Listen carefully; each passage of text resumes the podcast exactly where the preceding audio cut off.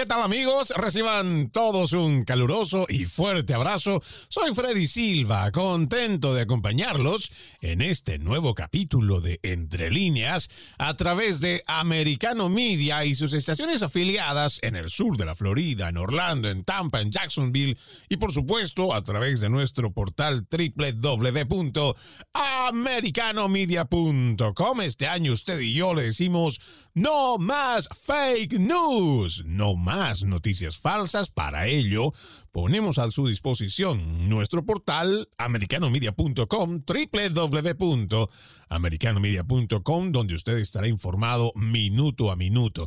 También lo invitamos a que descargue nuestra aplicación gratuita americano. Está disponible para Apple y también Android.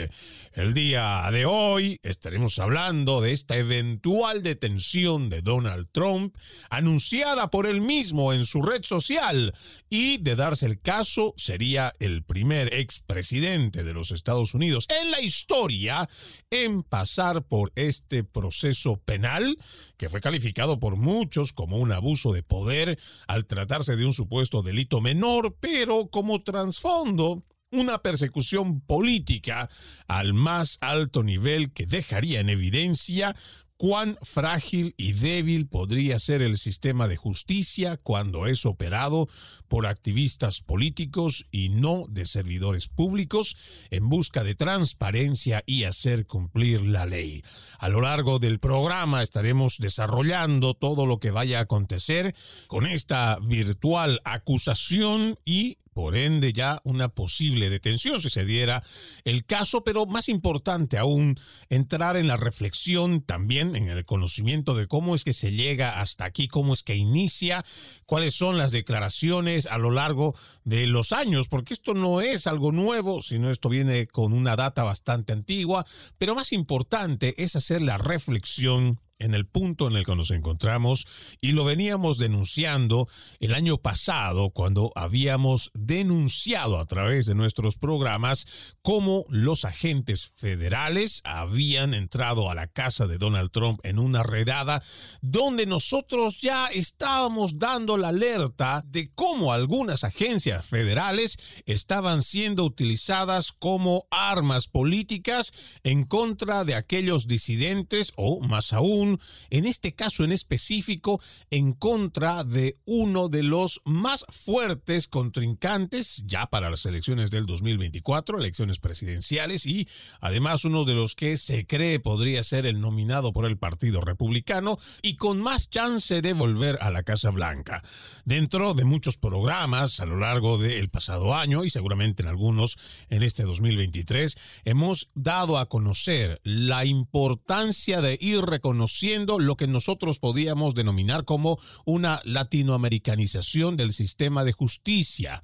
Cuando nosotros hacíamos la reflexión, y es importante volverlo a repetir en este caso, hacíamos la comparación de lo que pasa en Latinoamérica. Cuando uno revisa, por ejemplo, cómo han ido los gobiernos totalitarios de Venezuela, igual que el de Nicaragua, ni hablar el de Cuba, entre los principales pasos que realizan comunistas, marxistas, socialistas para poder hacerse con el poder y mantenerse en él, es primero desarmar a las poblaciones, pero más importante aún es corromper los sistemas de justicia. Se supone que existe una independencia, y por eso hablo de suposición, donde los poderes del Estado, el legislativo, ejecutivo y judicial, tienen una independencia, una supuesta independencia, que vendrían a ser los pesos y contrapesos. Así, por un lado, si existe un gobierno corrupto, un ejecutivo que comete actos en contra del Estado o dentro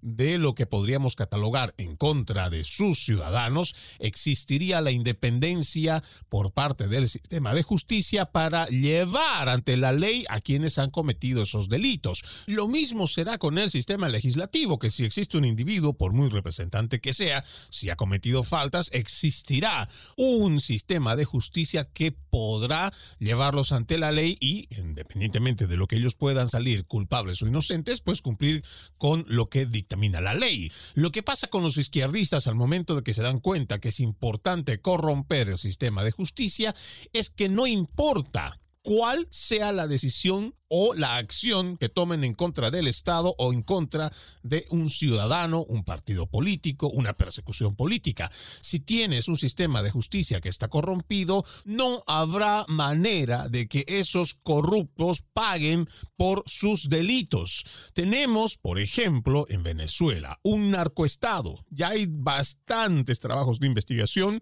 que han dado a conocer, incluso aquí desde los Estados Unidos se ha dado a conocer que el cártel de los soles está a cargo del partido de gobierno y quienes lo manejan son de la misma cúpula chavista. No por nada, la DEA tiene una recompensa de millones de dólares, empezando por Nicolás Maduro y el resto de sus secuaces. Pero aquí el tema de fondo es que nos demos cuenta cómo la debilidad, la fragilidad de un sistema judicial cuando ya se va quebrando, es muy difícil encontrar verdadera justicia. Peor aún, si nosotros hablamos en el plano meramente político, más allá de un daño al Estado, estamos viendo cómo en Latinoamérica hoy en día y a lo largo de por lo menos unas dos décadas, si no es mucho más, hay una persecución constante contra aquellos opositores, contra aquellos que piensan distinto,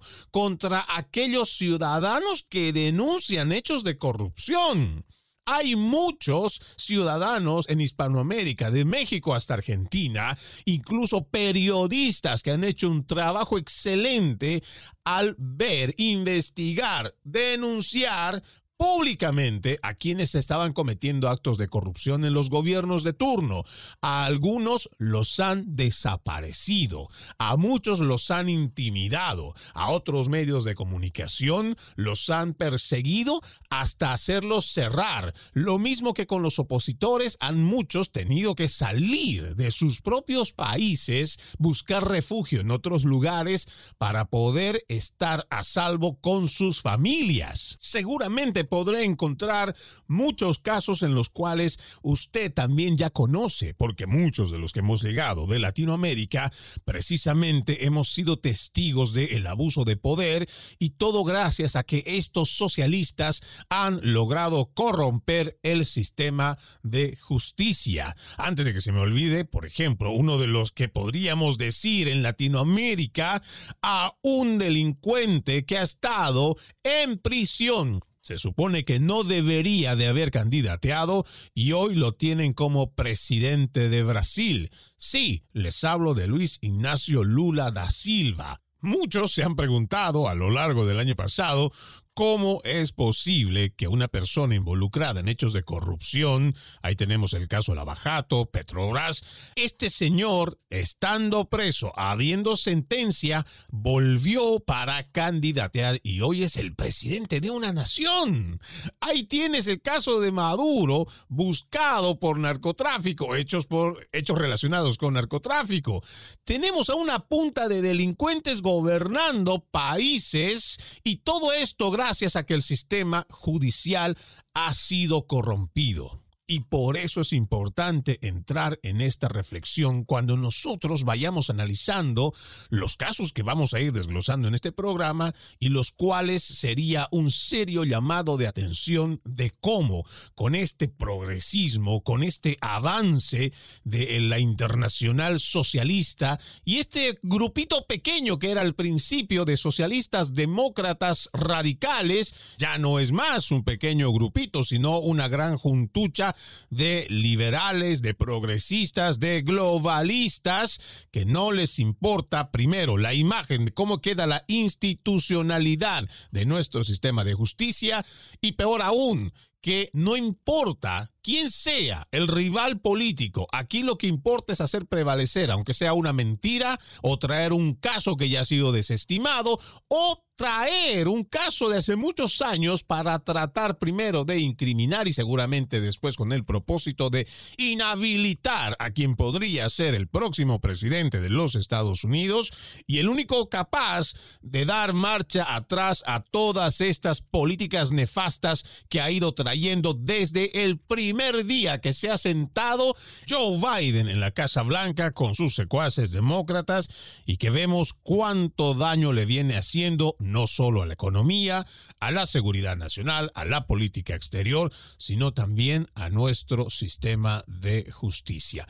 Es realmente preocupante, es realmente grave, pero las cosas hay que hablarlas como son. No vamos a escatimar ahora, ahora más que nunca, cuando ya las cosas la están llevando a otro nivel estos extremistas de izquierda aquí en los Estados Unidos. Tenemos que hacer el llamado de atención, tenemos que hacer sonar las alertas respectivas, porque de otra forma, esta hermosa nación, tal y como la conocemos, terminará siendo otra república bananera, donde el político que tiene más dinero, aquel que tiene mejores relaciones, mejores amigos, o peor aún, donde aquellos que tengan el respaldo económico de corporaciones supranacionales sean capaces de salirse con la suya, ni siquiera enfrentar a la justicia, pero aquellos que sí son capaces de denunciarlo son perseguidos, son procesados o incluso inhabilitados. Vamos a nuestra primera pausa aquí en Entre Líneas. Ya regresamos con más. Gracias, muchas gracias por continuar con Entre líneas a través de www.americanomedia.com y también a los que descargan nuestra aplicación gratuita. Americano está disponible para los dispositivos de Apple y también Android. Y por supuesto, mandarle un fuerte abrazo a todas nuestras afiliadas, tanto en el sur como en el centro de la Florida. El día de hoy estamos hablando sobre esta histórica eventual detención de Donald Trump anunciada por él mismo en su red social, algo que venimos haciendo seguimiento minuto a minuto para ver cómo se va desarrollando, pero habíamos dicho desde el principio del programa que vamos a ir encontrando cómo es que se llega a esta situación, cómo es que esto empieza como un supuesto acto de infidelidad y deriva en el estado de Nueva York como un hecho de supuesta participación en los pagos secretos durante su campaña presidencial. Hablamos de Donald Trump en el 2000 16. Bueno, veamos los antecedentes para que nosotros estemos muy bien eh, informados y estemos muy bien al tanto y pongamos todo esto en un buen contexto. Todo comienza con la acusación pública de la actriz porno Stormy Daniels, cuyo verdadero nombre es Stephanie Clifford, y esta denuncia es contra el entonces candidato Donald Trump, quien aseguraba, ella aseguraba que tuvo un encuentro sexual allá en el 2006 mientras Donald Trump era casado.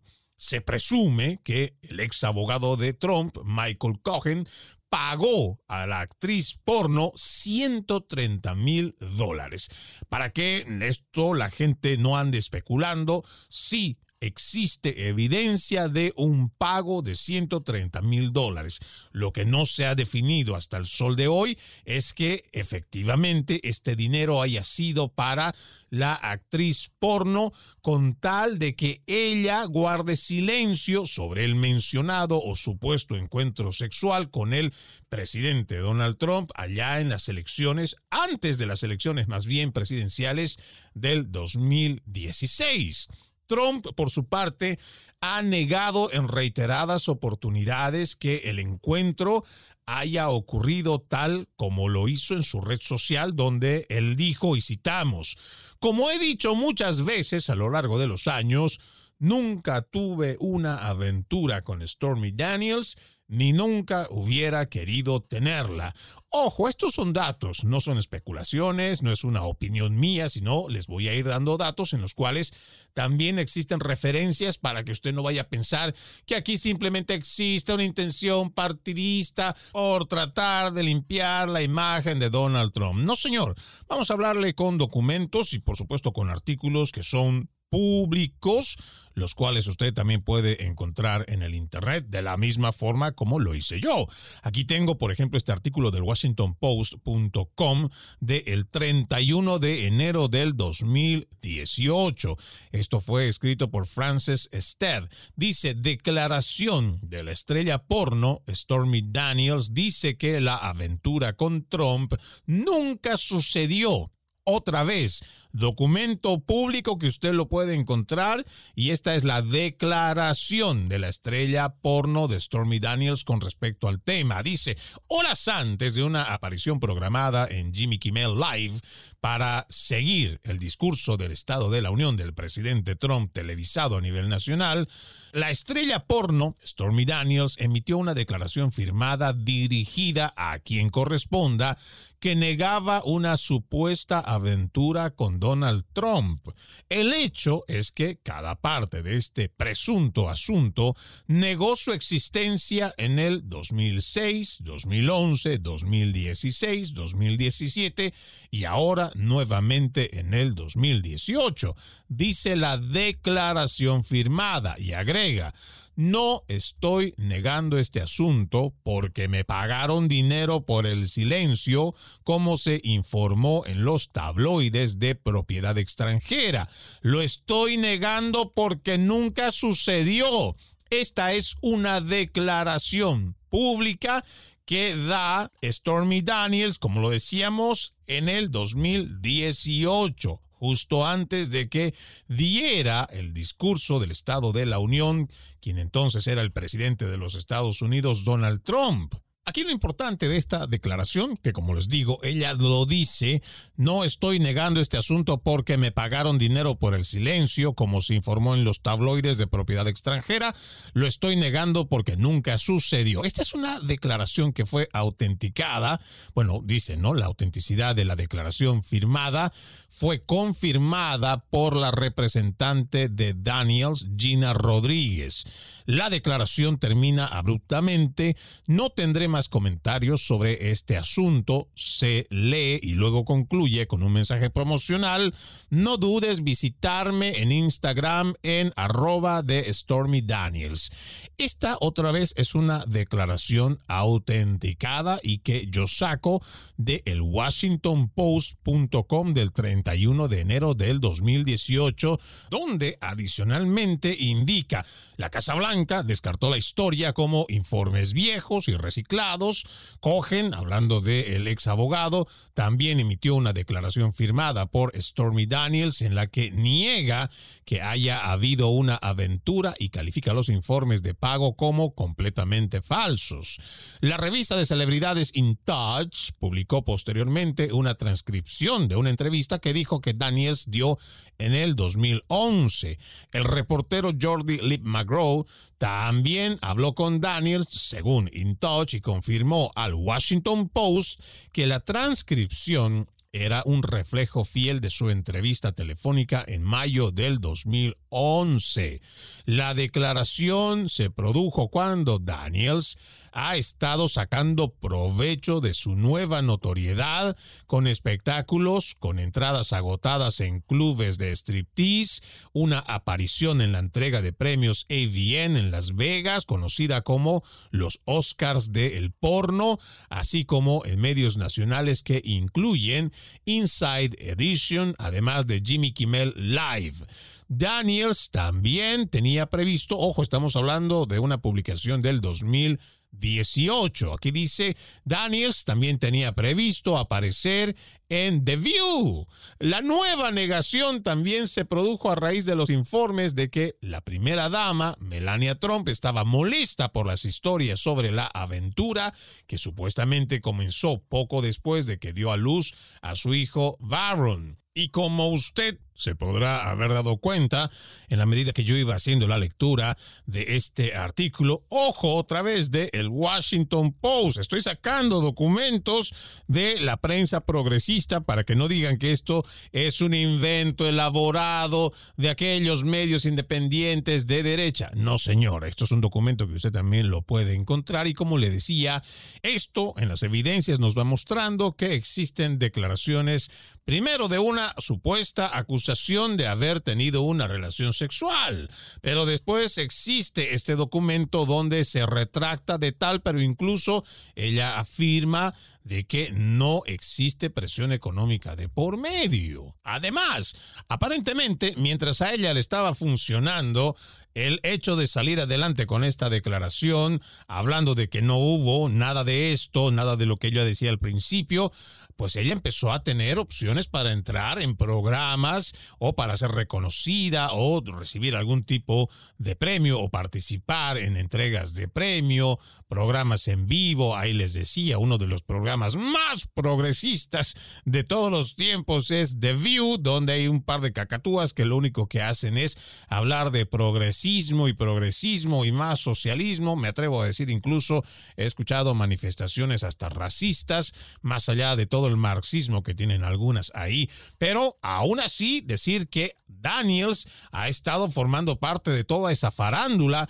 y mientras le ha ido sirviendo tener notoriedad a través de sus declaraciones, tanto al decir o afirmar una cosa y después retractarse, pues ella estaba gozando muy bien de las cámaras. Pero pasa el tiempo, seguramente ya no hay más notoriedad y en medio de esto surge, por ejemplo, una demanda por difamación. ¿Cómo es que termina esto? Aquí tengo un artículo de NBCnews.com para que usted vea que sigo recorriendo a la prensa progresista para que no digan que aquí hay inventos sacados debajo la manga. Este es un artículo del 22 de marzo del 2022 escrito por Darek Gregorian.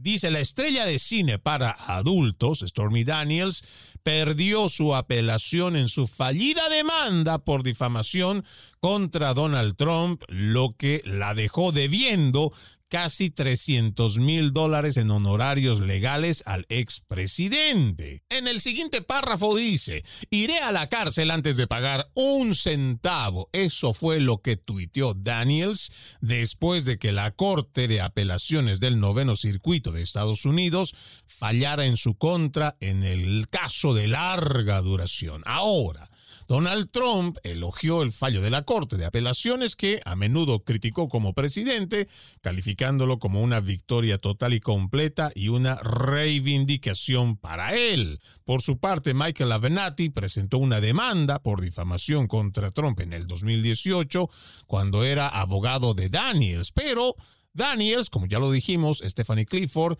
dijo en un comunicado que Avenatti había presentado la demanda sin mi permiso y en contra de mis deseos. ¿Cómo es que se da todo esto? Se lo termino de contar cuando regresemos de la pausa.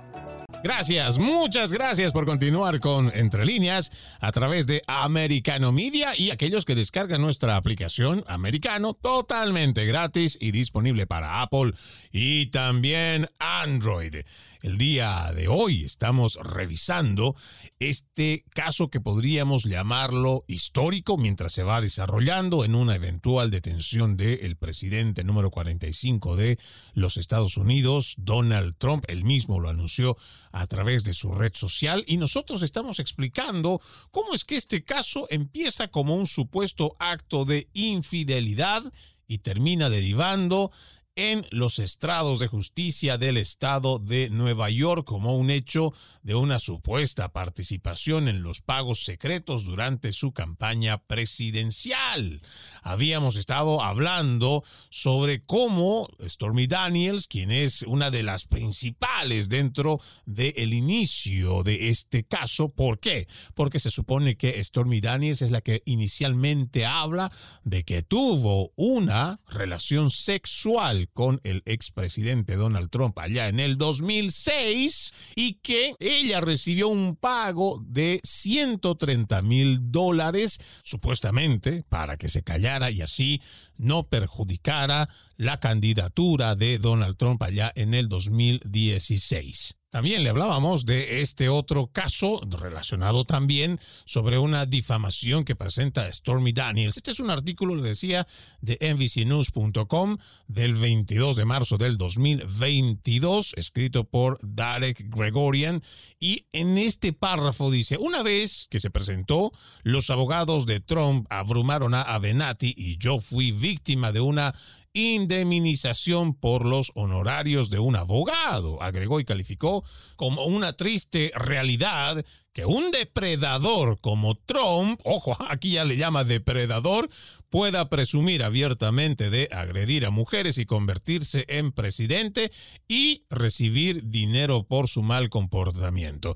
Aquí cuando contrastamos esta con la anterior publicación nos vamos dando cuenta que ella aquí no está hablando y diciendo que ella no recibió dinero y que el, el hecho que ella había dado a conocer de que tuvo una relación sexual con Trump, pues ahora dice que es un depredador según este artículo. Saltando algunos párrafos, aquí dice, después de que se hiciera pública la noticia del dinero por silenciar, Daniels dijo que la amenazaron y le advirtieron que guardara silencio sobre la acusación en 2011, cuando un hombre se le acercó mientras estaba con su hija pequeña en Las Vegas y le dijo que dejara a Trump en paz. Ella dijo que el hombre luego miró a su hija y dijo, lo vamos a citar, es una niña hermosa, sería una pena que algo le pasara a su madre. Estamos hablando de algo muy serio, o por lo menos si alguien amenaza con hacerle daño a mi hija, yo me imagino que en el papel de padre me volvería loco o buscaría la forma de proteger a mi criatura haciendo cualquier tipo de escándalo, visitando cualquier medio de comunicación, haciendo cualquier cosa con tal de proteger a mi hija. Pero aquí hay algo que no me cuadra. ¿Por qué? Hemos leído esa declaración, ese artículo que está en el Washington Post con la declaración de Stormy Daniels, donde ella niega cualquier tipo de pago que haya sido por silenciarla. Y estamos hablando de que incluso fue invitada a programas de televisión, pero ella después dice que en el 2011, después de que se supo sobre una amenaza para que guardara silencio, amenazaron también a su hija. ¿Cómo es eso de que en el 2011 a ella le hacen amenazas para callarse, pero muchos años después sale afirmando de que el encuentro sexual nunca hubo, pero tiempo después, ya incluso cuando hay esta sentencia por difamación, ahora resulta que no, no, no, no, no. Ahora sí, siempre sí, hubo tal encuentro sexual y ahora incluso hace declaraciones a través de su cuenta oficial en las redes sociales indicando de que hay una verdad que la va a defender. Incluso esta mujer ahora va a formar parte de los testigos dentro del proceso que se está llevando en Nueva York. Pero ¿quién es la figura estrella en Nueva York? El que estaría siendo capaz de poner al primer expresidente de los Estados Unidos en esta situación tan complicada. Y digo una de las estrellas, nomás por ser bastante irónico. Se trata de un fiscal a quien el gobernador de la Florida, Ron DeSantis, el día de ayer lo llamó como un fiscal financiado por Soros. Este es un artículo que saco de el New York Post, ya lo dije, el 20 de marzo de este 2023, ayer nomás, donde con mucha vehemencia en una conferencia de prensa dijo, pero sí sé de esto. El fiscal de distrito de Manhattan, un fiscal financiado por George Soros, por lo que él, al igual que otros fiscales financiados por Soros, arman su oficina para imponer una agenda política en la sociedad a expensas del Estado de Derecho, ley y seguridad pública. Añadió, él dice que ni siquiera quiere pasar tiempo en la cárcel por la gran, gran mayoría de los delitos. Y lo que hemos visto en Manhattan es que hemos visto aumentar la tasa de criminalidad y hemos visto que los ciudadanos se vuelven menos seguros. Ahora, ¿a qué se refiere Ron DeSantis cuando habla de que este fiscal sería un respaldado o financiado por Soros? Aquí tengo otro artículo de el dailymail.com donde tiene el título. Esto fue escrito el 20 de marzo de este 2023 por Alex Oliveira y en el título, El hombre de George Soros en la oficina del fiscal de Manhattan, el donante demócrata multimillonario financió la campaña de Alvin Bragg por una suma de un millón de dólares mientras prometía poner a Trump tras las rejas. El fiscal de distrito de Manhattan, que supuestamente se preparaba para arrestar a Donald Trump por presuntamente ocultar pagos de dinero secreto a la estrella porno Stormy Daniels, recibió un millón de dólares de un comité de acción política financiado por el multimillonario George Soros.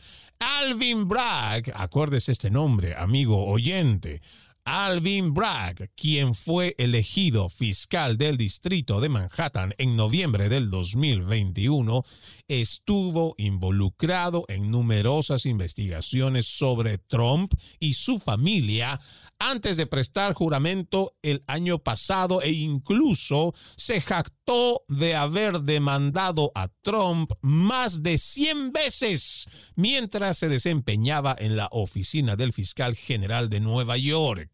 Mientras hacía campaña para convertirse en el próximo fiscal de distrito de Manhattan, recibió más de un millón de dólares en apoyo de Color of Change PAC, un grupo de justicia racial que recibe fondos de Soros, un financiero multimillonario nacido en Hungría, convertido en mega donante estadounidense y en lo personal un gran desestabilizador de democracias. Pero siguiendo con la lectura, Bragg es solo uno de al menos 75 fiscales de distrito que Soros ha respaldado en los últimos años como parte de una campaña en curso para remodelar la sociedad estadounidense en su visión liberal. No por nada su página dice Open Society, una sociedad abierta que usted lo puede encontrar, amigo oyente, en cualquier momento que digite en su teléfono celular entrando al Internet o igual en su computadora. Pero sigamos con la lectura. En un artículo de opinión del 2022 para el Wall Street Journal, Soros defendió sus donaciones y dijo que las estrategias que apoya reducen el crimen según los datos que había visto. Aunque Bragg heredó la investigación sobre Trump por el presunto pago de dinero secreto del 2016, la siguió con celo tan pronto como asumió el cargo. ¿Y cómo no había de hacerlo si recibió un incentivo de un millón de dólares? Ahora, a lo largo de los años, Soros ha invertido millones detrás de los fiscales de distrito liberales, ya sea con donaciones directas o canalizadas a través de comités de acción política, comprando elecciones de manera efectiva y llevando a la instalación de fiscales que apoyan su agenda izquierdista. Soros ha gastado al menos 40 millones de dólares en el proyecto, según Matt Palumbo, autor de El hombre detrás de la cortina, dentro de la red secreta de George Soros, una suma minúscula para un hombre que vale al menos 32 mil millones de dólares. Los fiscales del multimillonario eliminaron las leyes de libertad bajo fianza y optaron por renunciar a enjuiciar delitos como el robo y la conducción imprudente, dando efectivamente a los delincuentes un pase libre y provocando el colapso de la ley y el orden en los Estados Unidos. Desde entonces, el crimen se ha disparado en las principales ciudades supervisadas por los fiscales de distrito de Soros. Y en lo personal, apoyo lo que dice en este artículo de Daily Mail, porque si nosotros nos vamos a los datos, precisamente gracias a las políticas después convertidas en ley de los demócratas, los más radicales de la izquierda, es que la delincuencia en la nación está de forma descontrolada. Vamos a la última pausa. Ya regresamos con más. Seguimos, seguimos con más de Entre Líneas a través de Americano Media y nuestra aplicación Americano totalmente gratis disponible para Apple y Android, agradeciendo la fiel sintonía de las estaciones afiliadas, ya sea en el sur de la Florida, lo mismo que en el centro de nuestro hermoso estado del sol. Reciban todos un gran abrazo. Hoy es un día muy importante, diríamos es un día muy histórico. Estamos viendo el desarrollo sobre este anuncio del presidente Donald Trump sobre su eventual arresto en un proceso que muchos han catalogado como abuso de poder. Habíamos visto antes de irnos a la pausa el por qué el gobernador Ron DeSantis, nuestro gobernador de la Florida, había catalogado a el fiscal de Nueva York, allá en Manhattan, Alvin Bragg, como una persona que está financiada, respaldada por el multimillonario George Soros, quien a través de un comité de acción política financiado por el multimillonario George Soros, recibió o le dio más bien un millón de dólares a Alvin Bragg para su campaña. Dentro de este mismo artículo hay datos que me son muy importantes para mencionarlo, además de lo que ya decíamos, que Soros se ha gastado al menos 40 millones de dólares en el proyecto para hacer una sociedad más libre, según él. Aquí dice en el 2000, esto es un dato muy interesante que seguramente usted tal vez no lo sabía y si no se lo refrescamos, Soros ha respaldado durante mucho tiempo la política liberal. En la década de 2000, se opuso abiertamente al presidente George W. Bush y donó millones de dólares para obstaculizar su reelección y luego donó sumas a la campaña presidencial de Barack Obama y también a Hillary Clinton. El multimillonario ha hablado durante mucho tiempo sobre su desdén, su odio por Donald Trump. Recientemente, en febrero, se refirió a Trump como una figura lamentable cuyo narcisismo se ha convertido en una enfermedad. Esto lo dijo en la conferencia de seguridad de Múnich. Este es un dato que usted también lo puede encontrar. Como le dije, este es un artículo público de eldailymail.com del 20 de marzo de este 2023, escrito por Alex Oliveira, y que usted, amigo oyente, si tiene el interés de enterarse y corroborar que todo lo que le estoy diciendo es cierto, usted también puede acceder a estos documentos. Lo habíamos dicho que para nosotros una de las preocupaciones en este punto es cómo la justicia está siendo corrompida desde adentro. Hoy nuestro sistema de justicia, lamentablemente, está pendiendo de un hilo y la reflexión para todos los ciudadanos en esta nación.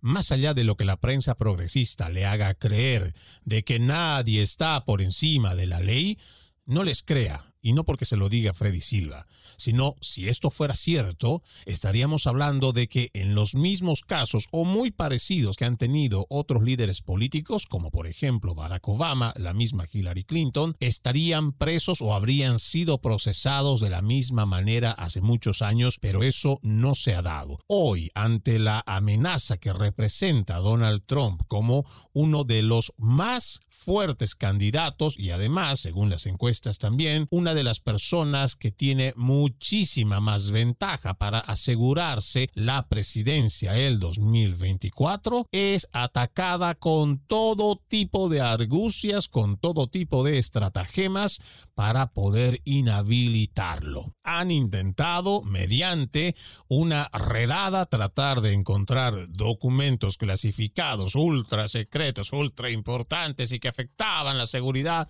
nacional de los Estados Unidos. Mentira, nada de eso ha pasado. Han intentado lo mismo llevando adelante una pantomima, una farsa a través de un comité del 6 de enero que entre sus objetivos era encontrar la verdad, pero Nada de eso. Lo que hemos visto es politiqueros corruptos, tanto demócratas como republicanos, que confabularon, coludieron para mentirle a la población estadounidense, decidieron ocultar videos que seguramente si los ciudadanos lo hubieran visto, hubieran tenido una percepción totalmente distinta de aquello que les mostraba la prensa progresista, como siempre aliada de estos demócratas que lo único que hacen es hacer propaganda, ya no informan. Por eso, amigo oyente, más allá de lo que la televisión le diga hoy, se lo haya estado diciendo los días anteriores o le vaya a contar mañana, usted haga lo que le venimos diciendo desde hace más de un año con este programa. Ejercite su actitud crítica, aprenda a leer entre líneas y empiece a buscar información por su cuenta, porque la mentira se está estableciendo a través de una narrativa oficial y hoy, además de ser los principales medios de comunicación los que llevan esta mentira, también tienen de aliados a las redes sociales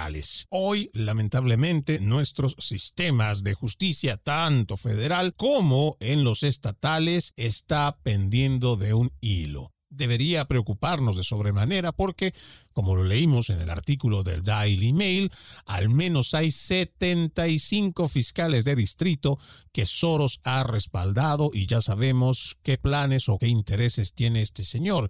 Pero más allá de eso, también hemos visto cómo las agencias federales, empezando por el Departamento de Justicia, ha utilizado a las demás agencias que dependen de esta oficina de forma política. Aquí tengo una reflexión, esto lo escribió el presidente Harry Truman el 22 de diciembre de 1963 y fue publicado en el Washington Post en la página A11. Dice, creo que se ha vuelto necesario echar otro vistazo al propósito y las operaciones de nuestra Agencia Central de Inteligencia, la CIA. Al menos quisiera exponer aquí la razón original por la cual creí necesario organizar esta agencia durante mi administración. Creo que es bastante obvio que en general el desempeño de un presidente en el cargo es tan efectivo como la información que tiene y la información que obtiene. Es decir, suponiendo que el propio presidente posea un conocimiento de nuestra historia, una comprensión sensible de nuestras instituciones y una visión de las necesidades y aspiraciones de la gente, debe tener a su disposición la información más precisa y actualizada. Por supuesto, todo presidente tiene a su disposición toda la información recopilada por las muchas agencias de inteligencia que ya existen. Los departamentos de Estado, Defensa, Comercio, Interior y otros se dedican constantemente a recopilar información exhaustiva y han realizado un trabajo excelente. Me salto algunos párrafos. Aquí dice, durante algún tiempo me ha preocupado la forma en que la CIA se ha desviado de su misión original. Se ha convertido en un brazo operativo y en ocasiones de formulación de políticas de gobierno. Esto ha causado problemas y puede haber agravado nuestras dificultades en varias áreas explosivas. Nunca pensé que cuando establecí la CIA sería inyectada en operaciones de capa y espada en tiempos de paz. Algunas de las complicaciones y vergüenzas que creo que hemos experimentado son en parte atribuibles al hecho de que este silencioso brazo de inteligencia del presidente ha sido tan alejado de su función prevista que se interpreta como un símbolo de intriga extranjera siniestra y misteriosa y un tema para la propaganda propaganda enemiga de la Guerra Fría.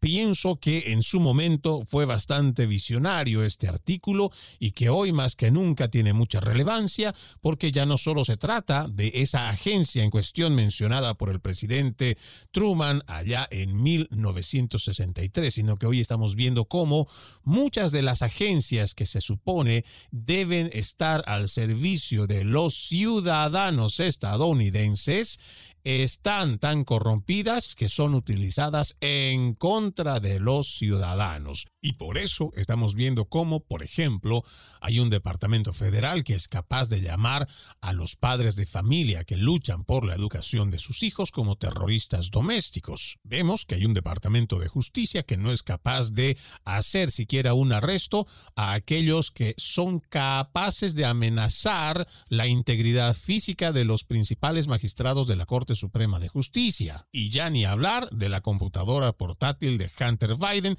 que por ser el hijo del ahora presidente, en otrora el hijo del entonces vicepresidente, parece que la justicia se mide de una forma con unos, pero si eres disidente, opositor a la narrativa oficial, pues entonces la justicia se comporta de una forma totalmente distinta. Tengo la fe y esperanza de que aún podemos salvar esta nación de esta arremetida de los socialistas radicales o los progresistas, pero no se logrará con la inacción y silencio de millones de ciudadanos. Soy Freddy Silva. Gracias por acompañarme en este capítulo de Entre líneas. Los invito a continuar con la programación de Americano Media. Buenas tardes. Permiso.